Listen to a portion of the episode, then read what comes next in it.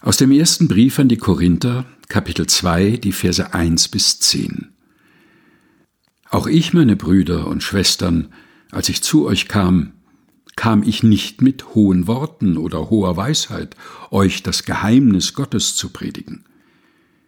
Denn ich hielt es für richtig, unter euch nichts zu wissen, als allein Jesus Christus, ihn, den Gekreuzigten. Und ich war bei euch in Schwachheit und in Furcht und mit großem Zittern. Und mein Wort und meine Predigt geschah nicht mit überredenden Worten der Weisheit, sondern im Erweis des Geistes und der Kraft, auf dass euer Glaube nicht stehe auf Menschenweisheit, sondern auf Gottes Kraft.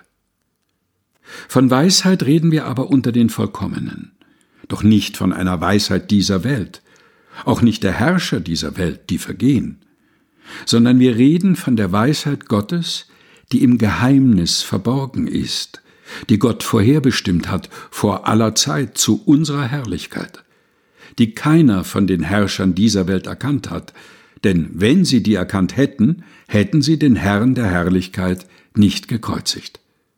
Sondern wir reden, wie geschrieben steht, Jesaja 34,3, was kein Auge gesehen hat und kein Ohr gehört hat und in keines Menschen Herz gekommen ist, was Gott bereitet hat denen, die ihn lieben.